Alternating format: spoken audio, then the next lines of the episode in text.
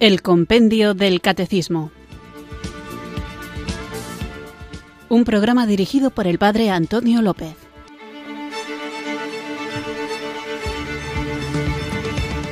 Muy buenas tardes, queridos oyentes de Radio María. Recibido un cariñoso saludo desde Irurzun, en Navarra, quienes sintonizáis una tarde más esta Radio de la Virgen para sintonizar el programa El Compendio del Catecismo, nuestra cita diaria con la formación católica, una formación que es una responsabilidad de todos los que creemos en Jesucristo porque la tarea que nos encomendó el Señor es la de hacer que el Evangelio llegue hasta los confines de la tierra, a todos los lugares del mundo, y hay lugares, queridos amigos, queridos oyentes, donde solo podemos llegar nosotros, donde a lo mejor las personas con las que nos relacionamos nunca van a escuchar un sermón o jamás se les ocurrirá sintonizar Radio María, a no ser que vosotros y yo, nosotros, cumplamos nuestra misión de ser luz del mundo y sal de la tierra y orientemos a aquellos a quienes amamos,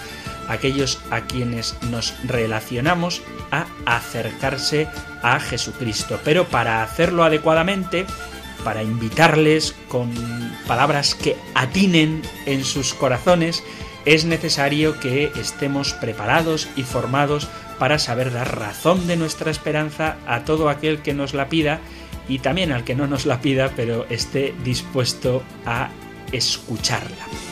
Hay muchas cuestiones de fe que a veces generan cierta confusión en los creyentes y desde luego en los no creyentes. Por eso, como creyentes, para poder hablar a los no creyentes, debemos estar bien formados. Y una ayuda muy útil para esa formación que necesitamos es este programa de El Compendio del Catecismo en el que guiados por el libro del que toma nombre el programa, vamos recorriendo las distintas preguntas y respuestas del compendio del catecismo. Así que sin más dilación que comience la formación, pero antes, conscientes de nuestra pequeñez y debilidad, invocamos la grandeza y la fuerza del Espíritu Santo.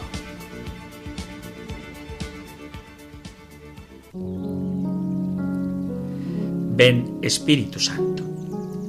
Nosotros queremos que este mundo cambie, pero al mismo tiempo sabemos que el camino nunca brinda la perfección de la meta. Por eso podemos aceptar serenamente que esta vida no termine de darnos todo y nos hacemos capaces de disfrutar de los pequeños logros, aunque no estén acabados por completo. Así lo vive especialmente el pobre que de este modo se libera del más terrible peso, la autoexigencia angustiante de lograr en esta vida el ideal imposible de una felicidad perfecta o de una época inmejorable. Por la enseñanza de la Iglesia se considera la verdadera juventud del mundo, ya que posee lo que hace la fuerza y el encanto de la juventud, la facultad de alegrarse con lo que comienza, de darse gratuitamente, de renovarse a partir de nuevo hacia nuevas conquistas. El Espíritu Santo nos impulsa, pero hace que nosotros caminemos hacia un futuro mejor. No nos arrastra como muñecos, sino que nos motiva a tomar decisiones, a usar los propios talentos, a organizarnos, a trabajar juntos por un futuro mejor, a buscar la justicia y la solidaridad. Pero sabiendo que la perfección solo estará en el cielo, donde estarán todas las cosas buenas que hayamos logrado, y mucho más que eso. Por eso, Espíritu Santo, suscita siempre en nosotros la esperanza en la vida eterna. Recuérdanos que no estamos hechos solo para esta tierra.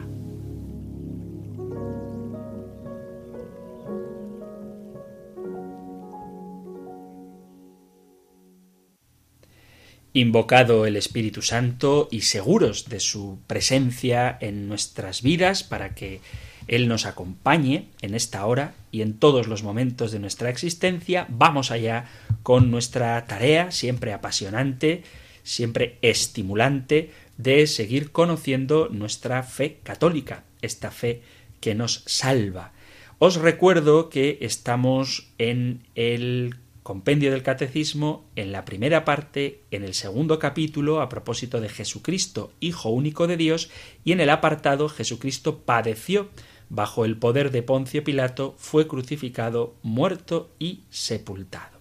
Y veíamos en la pregunta número 113 bajo qué acusaciones fue condenado Jesús, que se resumen en que fue acusado de actuar contra la ley, contra el templo y contra la fe en el Dios único porque se proclamaba Hijo de Dios.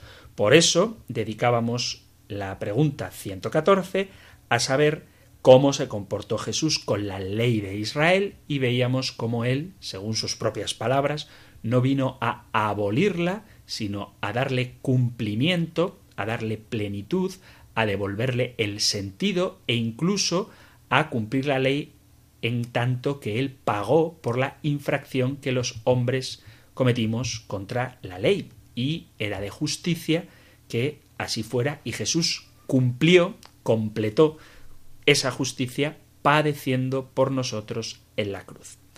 Después de ver cuál era la actitud de Jesús ante la ley, veíamos, pregunta 115, cuál era la actitud de Jesús hacia el templo de Jerusalén puesto que otra de las acusaciones que se le hizo para condenarlo era la de atentar contra el templo. Y veíamos cómo Jesús respetaba el templo, tanto en el momento de su nacimiento, cuando era un bebé, fue llevado al templo a ser circuncidado, en otro episodio de los pocos que conocemos de su infancia, es cuando tenía doce años y se perdió y fue hallado en el templo, y cómo durante su ministerio público él predicó en el templo, enseñaba diariamente, dice el evangelista San Lucas, en el templo. Y por cierto, también destacaba que el primer lugar, la primera ubicación del Evangelio de Lucas es el templo y el último lugar, la última ubicación que aparece en el Evangelio de Lucas es también el templo. Por lo tanto, Jesús era favorable. Él mismo nos enseña que el nuevo templo, el lugar del encuentro con Dios, que eso era el templo, el lugar del encuentro con Dios ya no va a ser una estructura arquitectónica hecha por hombres, sino el mismo Cristo. Jesucristo mismo es el lugar del encuentro con Dios porque Él mismo es Dios y por eso Él es el nuevo templo. Hablábamos también un poquito en el programa que dedicaba a la pregunta 115 de la importancia que tiene que los templos, las iglesias, cumplan la función para la que están hechas, que es lugar de oración, lugar de celebración, lugar de encuentro con Dios de manera muy especial, lugar donde se celebra el único sacrificio que nos salva, que es la Eucaristía. Y por eso las iglesias, los templos, tienen que evitar cualquier cosa que distraiga de lo que es el centro de su razón de ser, que es Jesucristo, Eucaristía, Jesucristo que se ofrece por nosotros al Padre. Bueno, eso es lo que veíamos en las preguntas anteriores y otra de las acusaciones que le hacían a Jesús y por las que fue condenado a muerte era que atentaba, según los judíos que le condenaron, contra la fe en el Dios único porque se proclamaba Hijo de Dios. Así que vamos a ver qué hay de cierto en esta acusación. Lo que vamos a tratar hoy lo encontráis en el Catecismo Mayor, en los puntos 587 al 591 y en el resumen del punto 594. Nosotros escuchamos ahora la pregunta 116 del compendio del Catecismo.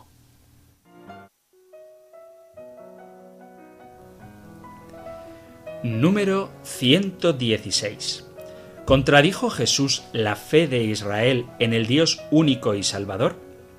Jesús nunca contradijo la fe en un Dios único, ni siquiera cuando cumplía la obra divina por excelencia que realizaba las promesas mesiánicas y lo revelaba como igual a Dios. el perdón de los pecados. La exigencia de Jesús de creer en Él y convertirse permite entender la trágica incomprensión del Sanedrín que juzgó que Jesús merecía la muerte como blasfemo.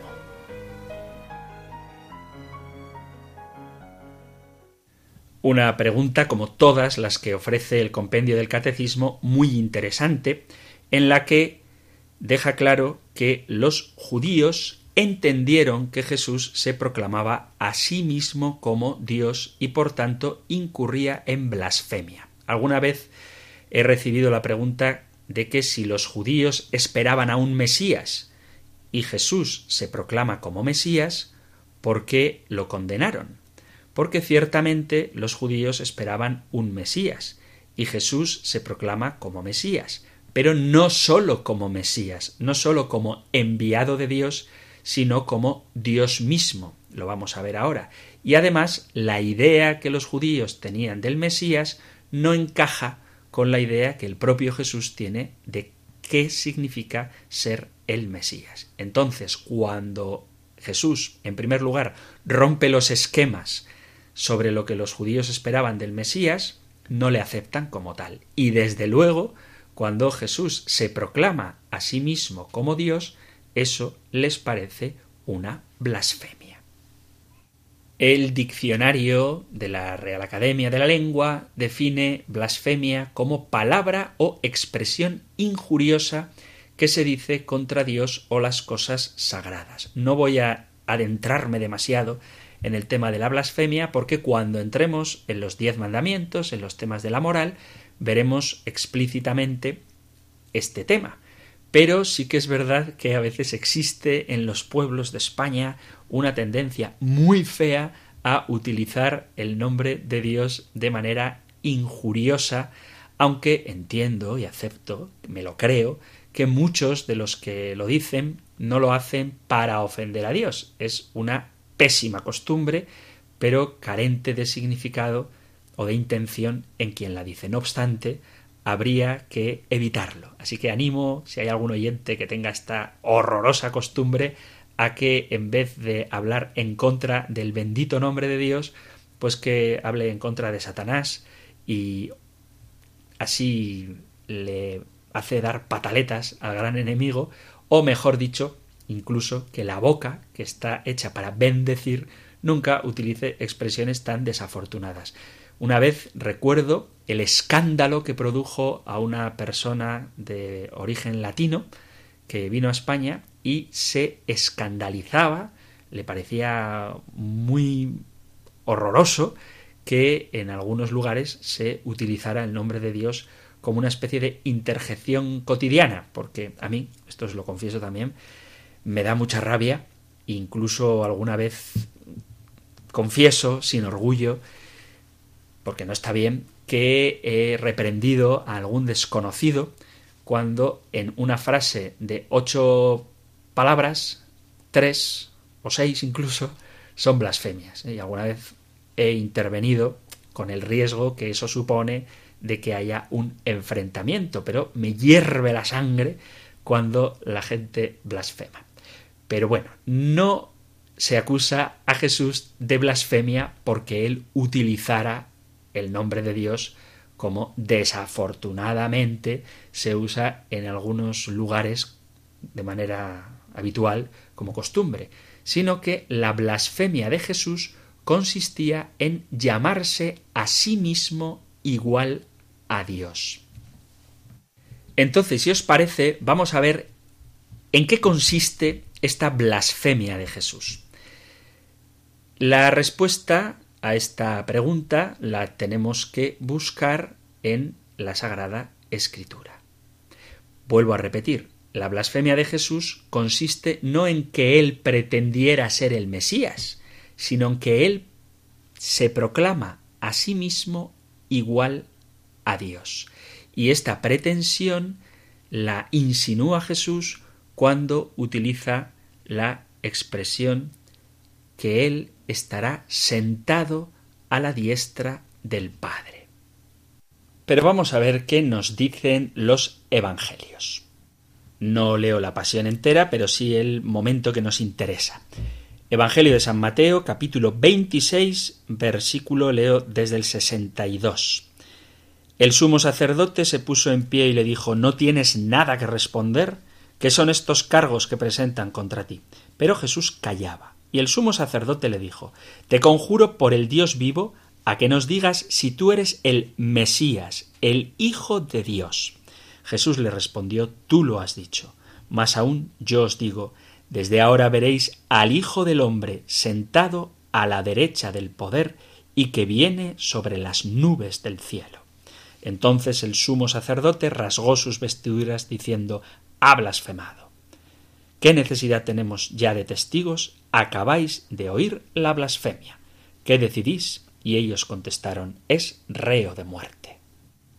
La blasfemia en esta respuesta para los oídos judíos es no decir tú lo dices, soy el Mesías, sino lo que va después de la respuesta, porque Jesús no se limita a un simplemente tú lo has dicho, sino que dice más aún, yo os digo, desde ahora veréis al Hijo del Hombre sentado a la derecha del poder y que viene sobre las nubes del cielo. El estar sentado en el cielo solamente puede convenirle a Jesús en cuanto que Él se hace igual a Dios. Por eso, en el Evangelio se recuerda constantemente, en el Evangelio y en el Nuevo Testamento en general, se recuerda constantemente este de estar Jesús junto a su Padre. Es una manera de expresar la divina mesianidad de Jesús. Se comprende cómo la declaración de Esteban, cuando está siendo apedreado, que ve a Jesús a la derecha de Dios, que veréis al Hijo del Hombre sentado a la derecha del poder, genera la idea en los judíos de que Él se siente Dios y provoca la muerte de Cristo por blasfemo, la condena a muerte de Jesús por blasfemo, que es lo mismo que le ocurre a Esteban, el diácono, cuando ve, la ve el cielo abierto y a Jesús a la diestra del Padre, y eso hace que ellos se corroan de rabia y lo lapiden. Os leo este momento del martirio de San Esteban en el capítulo 7 de los Hechos de los Apóstoles, leo desde el versículo 54. Dice Oyendo sus palabras se recomían en sus corazones y rechinaban los dientes de rabia. Esteban, lleno de Espíritu Santo, fijando la mirada en el cielo, vio la gloria de Dios y a Jesús de pie a la derecha de Dios y dijo Veo los cielos abiertos y al Hijo del hombre de pie a la derecha de Dios. Dando un grito estentóreo, se taparon los oídos y como un solo hombre se abalanzaron sobre él, lo empujaron fuera de la ciudad y se pusieron a apedrearlo. La importancia de estar a la derecha del Padre, sentado en el cielo, la vemos también en los Hechos de los Apóstoles, en el capítulo 2, en el discurso de Pedro, dice, a este Jesús, capítulo 2 de los Hechos, versículo 32, a este Jesús lo resucitó Dios, de lo cual todos nosotros somos testigos. Exaltado, pues, por la diestra de Dios, y habiendo recibido del Padre la promesa del Espíritu, lo ha derramado. Esto es lo que estáis viendo y oyendo, pues David no subió al cielo, y sin embargo él mismo dice, oráculo del Señor a mi Señor, siéntate a mi derecha y haré de tus enemigos estrado de tus pies. Y en otro precioso texto que subraya también la importancia de que Jesús está sentado a la derecha del Padre en el trono, y esto le hace igual a Dios, lo encontráis en la carta a los Romanos, en el capítulo 8, versículo 31, dice Después de esto, ¿qué diremos? Si Dios está con nosotros, ¿quién estará contra nosotros? El que no se reservó a su propio Hijo, sino que lo entregó por todos nosotros, ¿cómo no nos dará todo con él? ¿Quién acusará a los elegidos de Dios? Dios es el que justifica. ¿Quién condenará? ¿Acaso Cristo Jesús, que murió, más todavía resucitó y está a la derecha de Dios y que además intercede por nosotros? ¿Quién nos separará del amor de Cristo?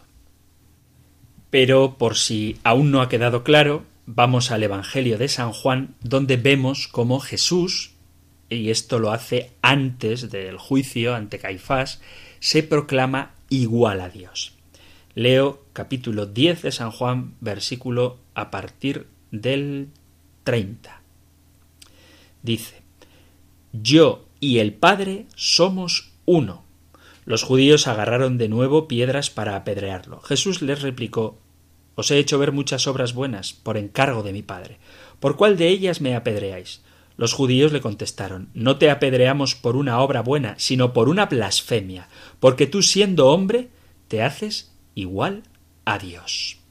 Y en el capítulo 19 de San Juan, cuando los judíos están junto o frente a Pilato, le dice Pilato a ellos Lleváoslo vosotros y crucificadlo porque yo no encuentro culpa en él. Los judíos le contestaron Nosotros tenemos una ley y según esa ley tiene que morir porque se ha hecho hijo de Dios. Cuando Pilato oyó estas palabras se asustó aún más.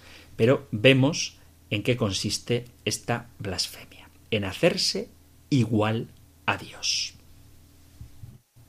Vemos entonces cómo los judíos entienden o creen que Jesús se hace semejante a Dios. La pregunta que es legítimo que nosotros nos formulemos es si fue un malentendido o realmente Jesucristo se consideraba Dios. Y os remito a programas anteriores que podéis encontrar en el podcast tanto en la página web de Radio María como en la aplicación móvil. Tenéis el podcast de todos los programas, de casi todos los programas, de muchos por lo menos, de muchos programas. Están así en orden alfabético y en el programa de El Compendio del Catecismo del Padre Antonio López, que es este, en la pregunta 49 me parece que era, en torno a la pregunta 49, cuando hablábamos del misterio de la Santísima Trinidad, no recuerdo exactamente en cuál era, pero entre la 44 y la 49 aparecía el tema de la Santísima Trinidad y dedicaba tres programas, uno a probar la divinidad del Padre, otro a probar la divinidad del Hijo de Jesús y otro a probar la divinidad también del Espíritu Santo. Así que os remito a estos programas para ver cómo efectivamente la divina escritura, la sagrada revelación y desde luego la tradición de la Iglesia siempre ha reconocido a Jesucristo como Dios. Pero vamos a hacer un pequeño resumen a propósito de si Jesús se creía Dios o no, si tenía conciencia de su ser divino o no. Vamos a mirar un poco hacia atrás a los pasajes de la Sagrada Escritura para darnos cuenta cómo la divinidad del Mesías, que tanto escandaliza a los judíos, ya está profetizada en el Antiguo Testamento. Dice el profeta Isaías en el capítulo 7, versículo 14, dice así, Por tanto, el Señor mismo os dará una señal. He aquí que la Virgen concebirá y dará a luz un hijo, y será su nombre Emmanuel, que luego, cuando leemos la cita que hace de Isaías 7:14 el evangelista Mateo, en el capítulo primero, versículo 23, vuelve a citar este texto y añade Mateo, le pondrá por nombre Emmanuel, que significa Dios con nosotros. No significa un enviado de Dios con nosotros, Emmanuel no significa un ángel de Dios con nosotros, o un mensajero, que es lo mismo que ángel de Dios con nosotros, o un representante de Dios con nosotros, sino que lo que dice Isaías como un signo claro del que Dios cumple sus promesas, la gran promesa, es esta. Mirad que la Virgen, la Virgen concebirá y dará a luz un hijo, y será su nombre Emmanuel, que significa Dios con nosotros. Y además, este niño del que habla Isaías tiene unas características que son propias de Dios. Vuelvo al profeta Isaías en el capítulo 9.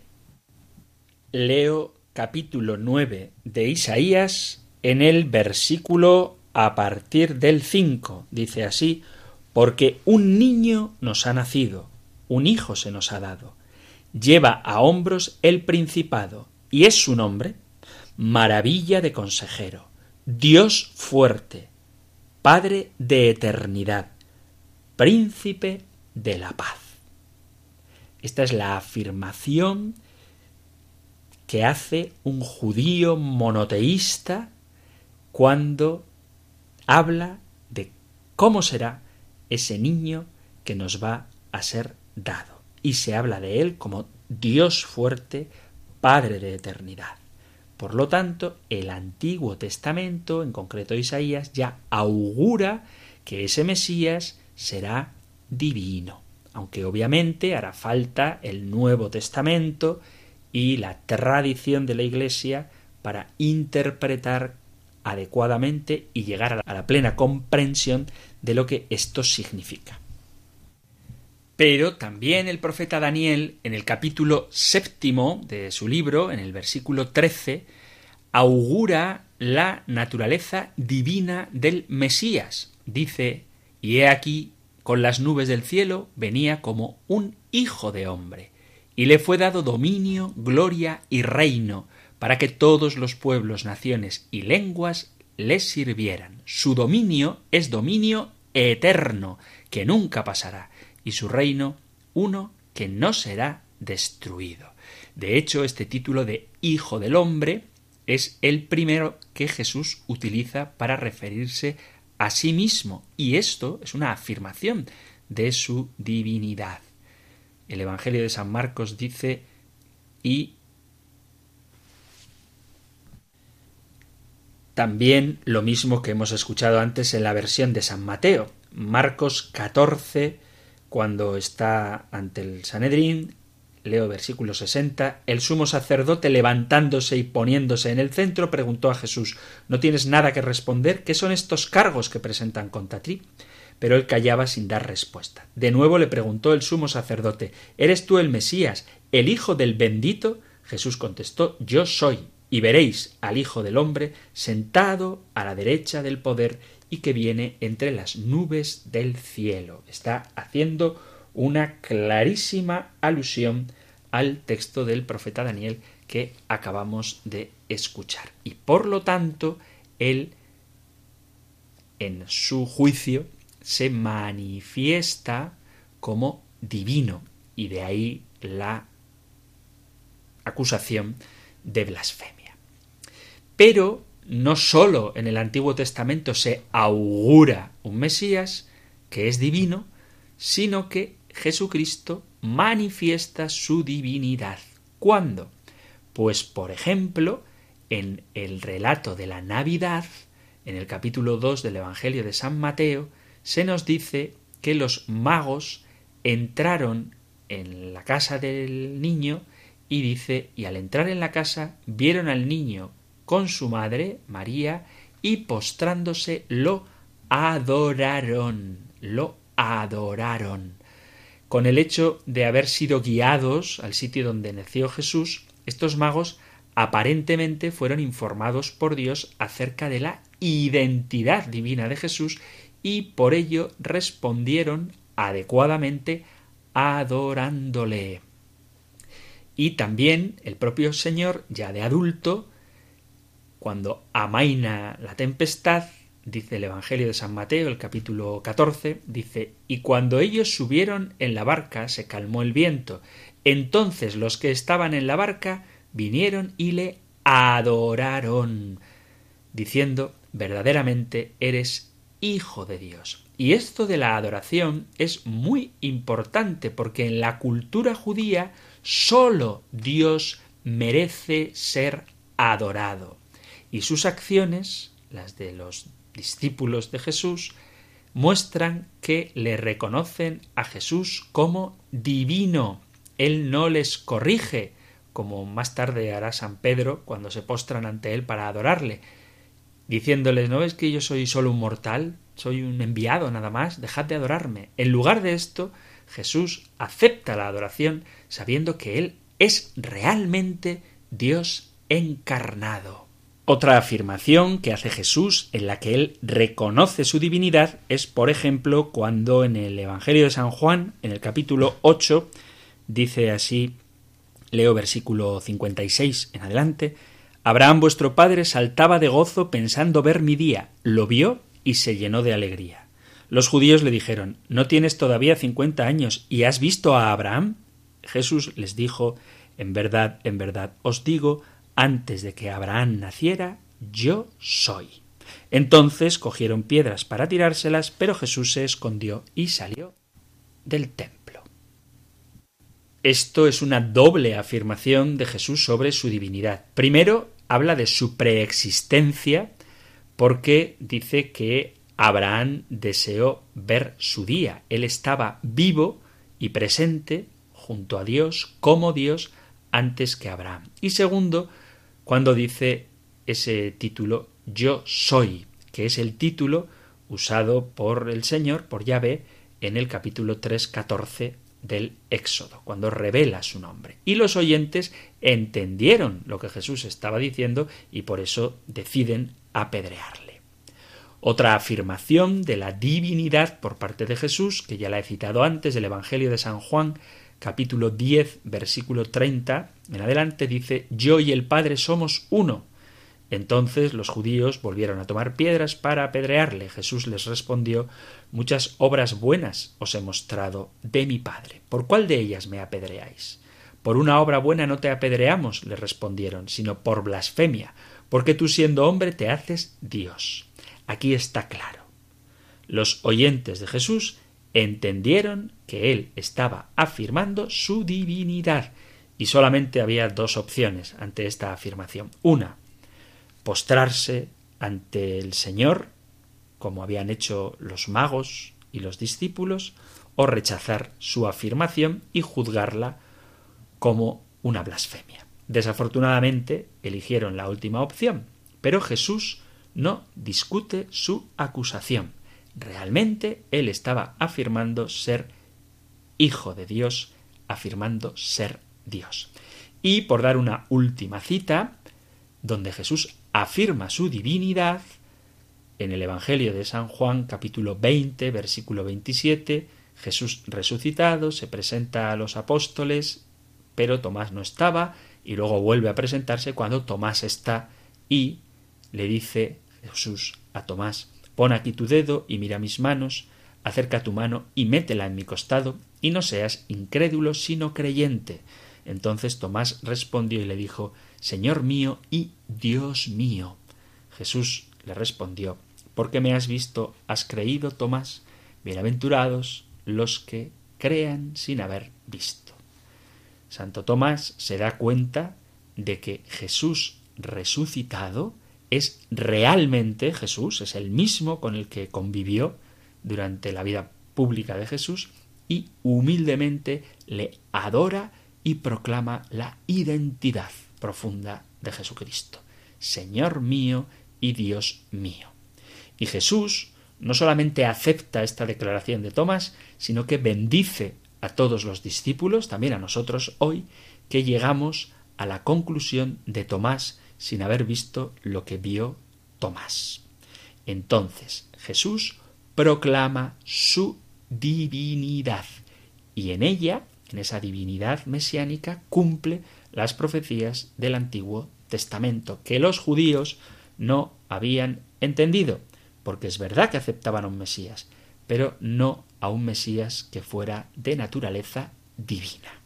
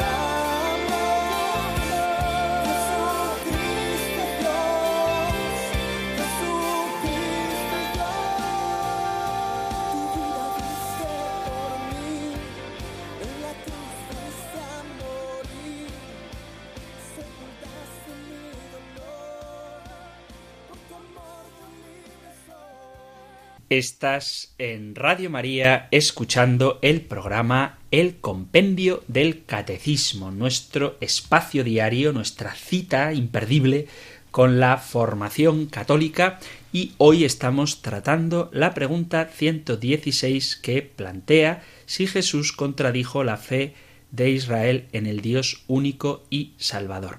Y estábamos viendo cómo la acusación que le hacen a Jesús es la de blasfemia porque él afirma no únicamente que es el Mesías, sino que está sentado a la derecha del Padre en el trono, en el cielo, y esto es lo que hace que los judíos le entiendan que él se considera igual a Dios.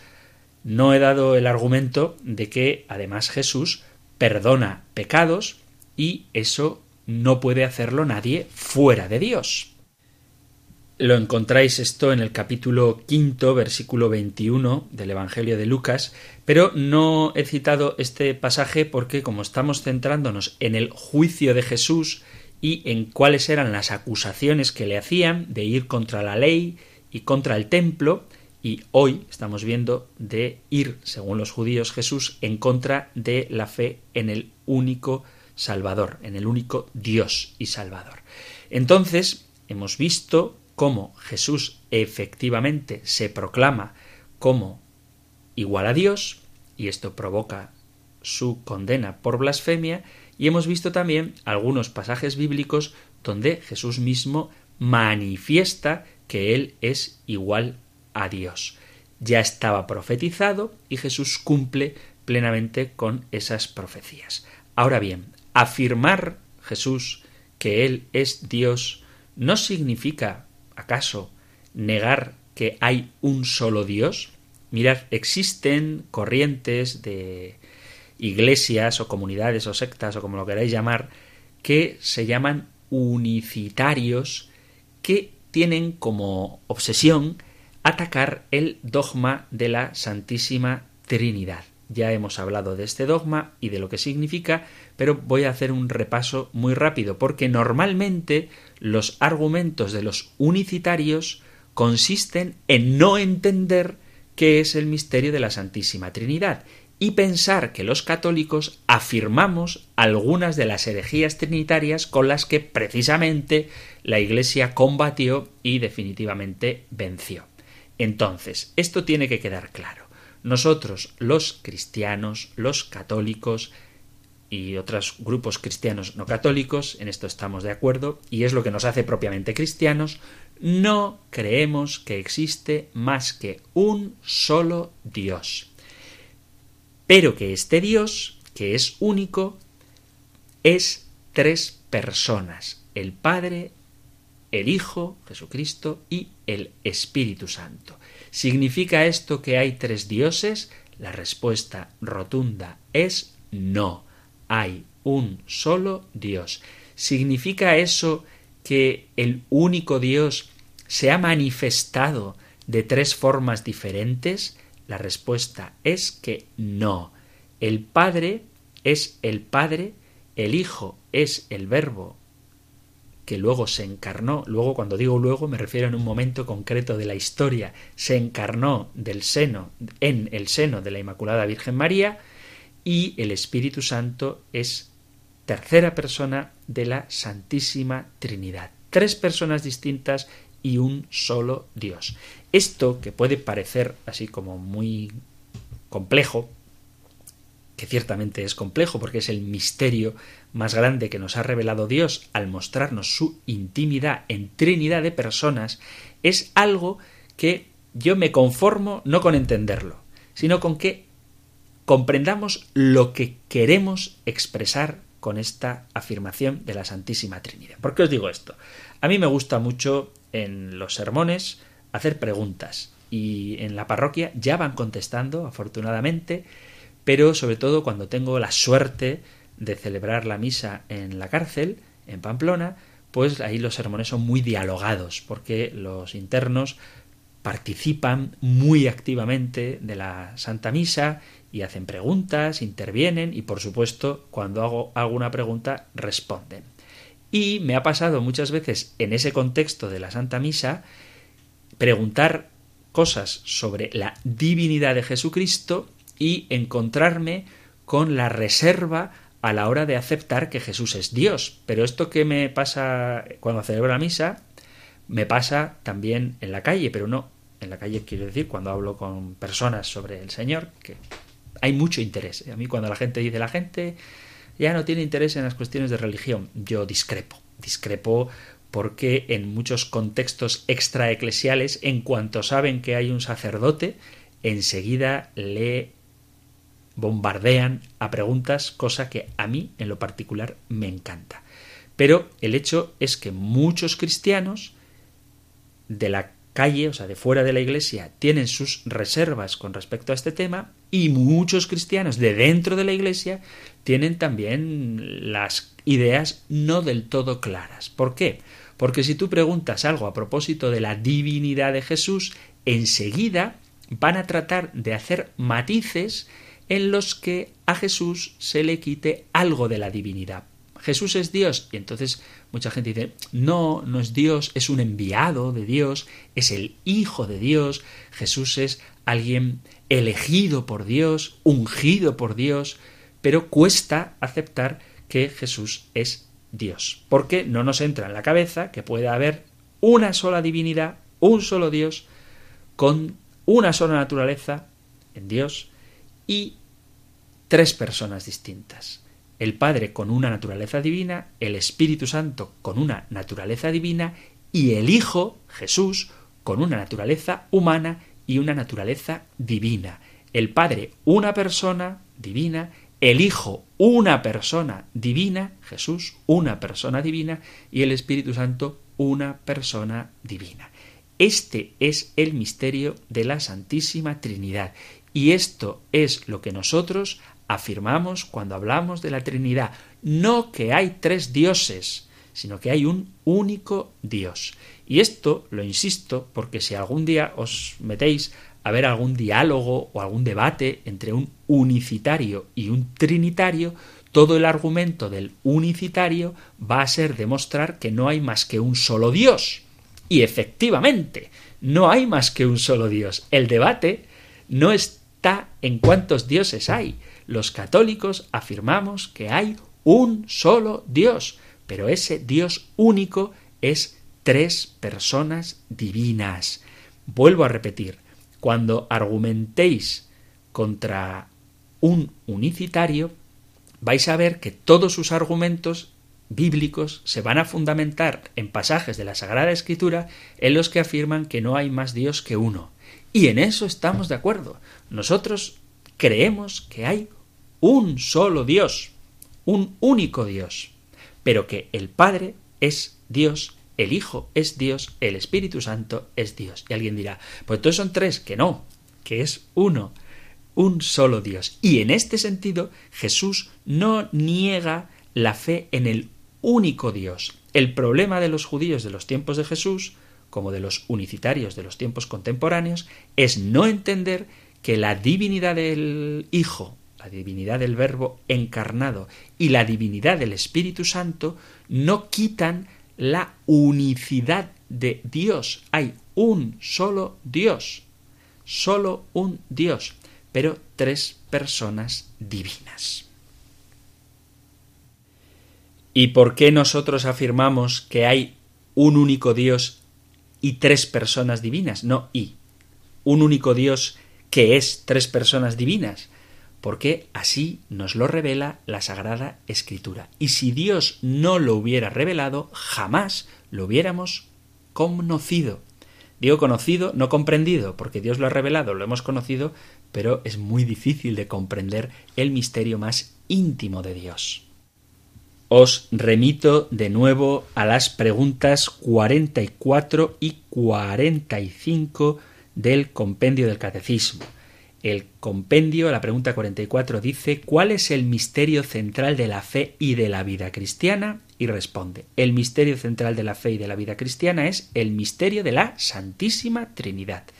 Los cristianos son bautizados en el nombre del Padre y del Hijo y del Espíritu Santo. Y la pregunta 45, muy interesante, sobre todo en este contexto que estamos hablando hoy, plantea ¿Puede la razón humana conocer por sí sola el misterio de la Santísima Trinidad? Y se podría resumir diciendo no. Pero el compendio es más generoso en su explicación y responde Dios ha dejado huellas de su ser trinitario en la creación y en el Antiguo Testamento, pero la intimidad de su ser como Trinidad Santa constituye un misterio inaccesible a la sola razón e incluso a la fe de Israel antes de la encarnación del Hijo de Dios y del envío del Espíritu Santo. Este misterio ha sido revelado por Jesucristo y es la fuente de todos los demás misterios. Entonces es justificable que los judíos acusaran a Jesús de blasfemo al hacerse igual a Dios, puesto que no entra en una cabeza sin el don del Espíritu Santo, sin la revelación, que Dios, el único Dios, sea Padre, Hijo y Espíritu Santo, y que el Padre sea totalmente Dios, el Hijo sea totalmente Dios y el Espíritu Santo sea totalmente Dios. Eso era algo incomprensible para los judíos, como sigue siendo incomprensible para nosotros solo que los judíos ni lo comprendieron ni lo aceptaron, y nosotros lo comprendemos y lo aceptamos y vivimos de ese amor del Padre que se expresa en la entrega de su Hijo Jesús en la cruz y que después de su resurrección nos da su Espíritu Santo. ¿Por qué afirmamos que hay un único Dios que es Trinidad de personas? Os leo un precioso pasaje de la primera carta del apóstol San Juan en el capítulo 5. Dice, primera de Juan capítulo 5. ¿Quién es? Capítulo 5, versículo 5. ¿Quién es el que vence al mundo sino el que cree que Jesús es el Hijo de Dios? Este es el que vino en el agua y en la sangre, Jesucristo. No sólo en el agua, sino en el agua y en la sangre.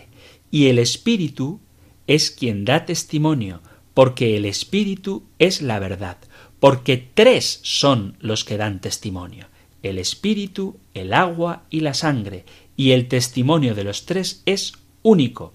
Si aceptamos el testimonio humano, mayor es el testimonio de Dios, pues este es el testimonio de Dios que ha dado testimonio acerca del Hijo.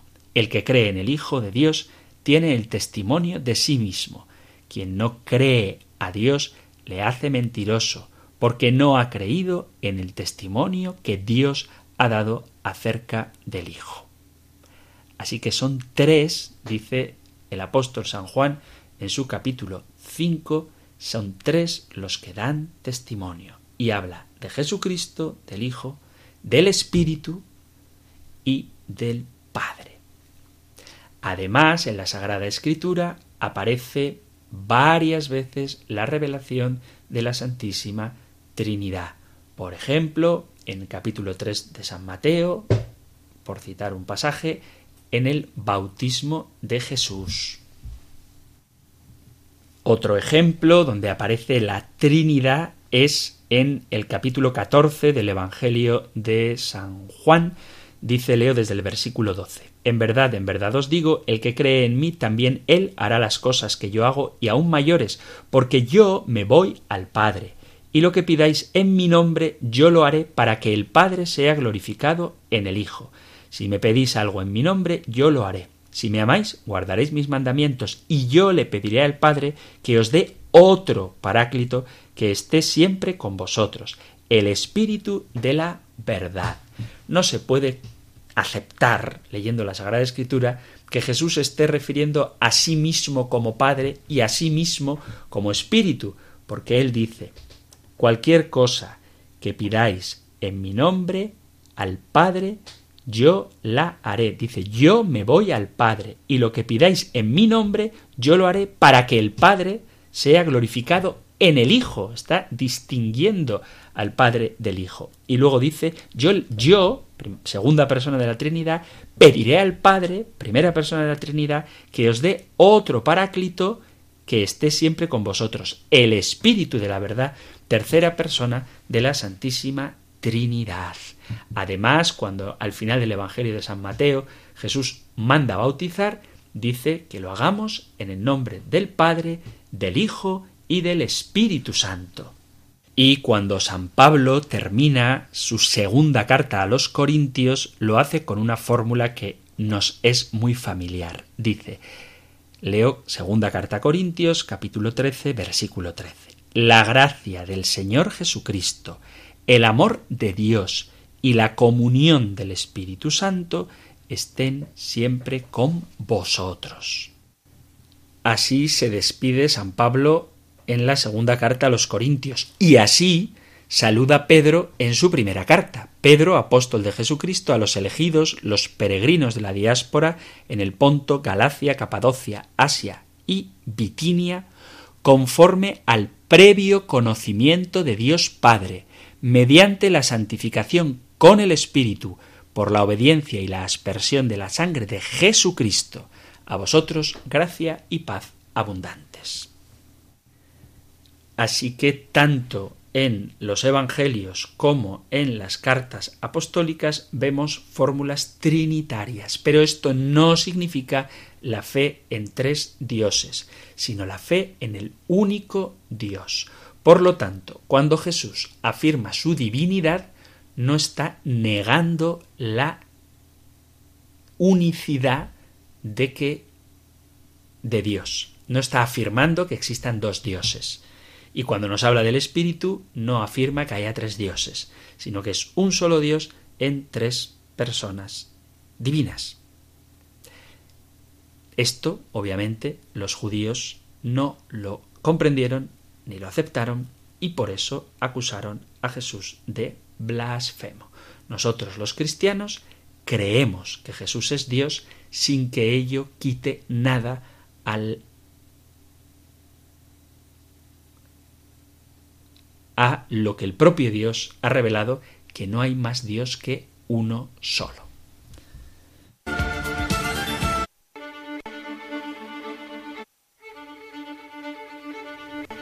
Queridos amigos, queridos oyentes de este espacio, se ha acabado el tiempo de hoy.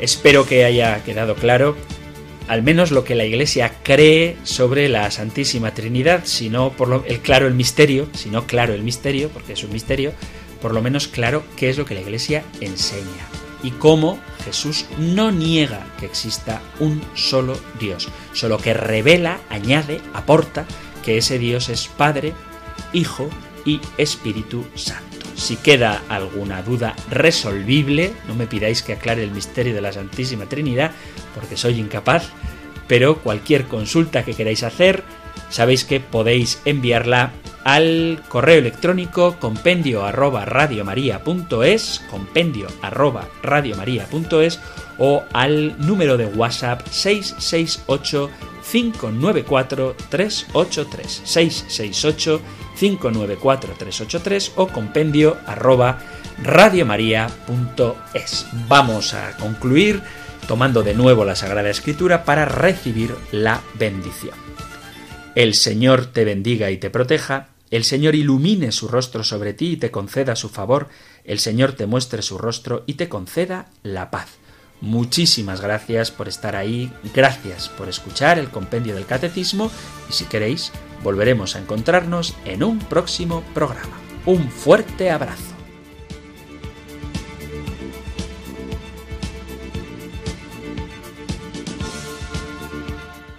El Compendio del Catecismo. Un programa dirigido por el Padre Antonio López.